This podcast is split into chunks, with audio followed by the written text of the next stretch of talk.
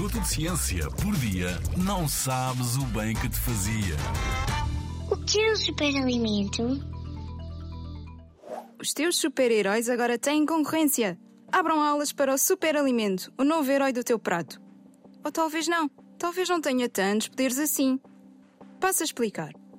Os superalimentos não são novos, mas entraram nas bocas do mundo recentemente.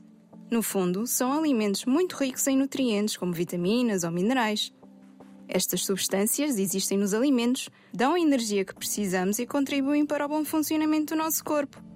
Como os superalimentos têm mais nutrientes comparados com os outros alimentos, são considerados um pouco mais completos, como é o caso do abacate. Mas atenção, não existe uma regra muito clara para descrever um superalimento. O melhor é teres uma alimentação equilibrada e variada, isto porque nenhum alimento, nem mesmo os chamados superalimentos, conseguem fornecer todos os nutrientes necessários para o bom funcionamento do nosso corpo. Nem mesmo o abacate.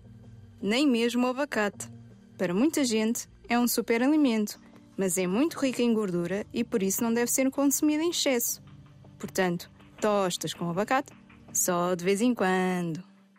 Na Rádio ZigZag, há ciência viva, porque a ciência é para todos.